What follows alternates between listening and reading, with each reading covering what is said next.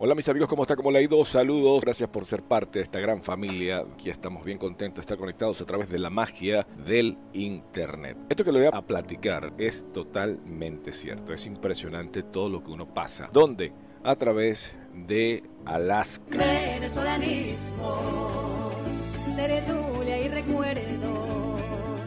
Comida tan sabrosa y expresiones tan hermosas de mi Venezuela linda.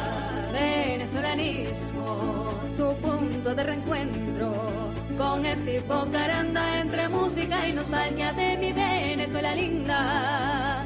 Venezolanismo. Voy a colocarles a ustedes toda la anécdota y suelto el link. ¿Por qué? Si soltaba el link, lo que iba a suceder era que muchísimas personas iban a aplicar, muchísimas personas iban a estar allí y después Papaito se iba a sentir mal porque usted se fue a trabajar en un sitio que es un infierno. Pero en vez de ser candela, es hielo. Es horrible. Y les quiero platicar cada uno de esos detalles de lo que se vivió, de lo que él pasó, que usted sea testigo de ese asunto.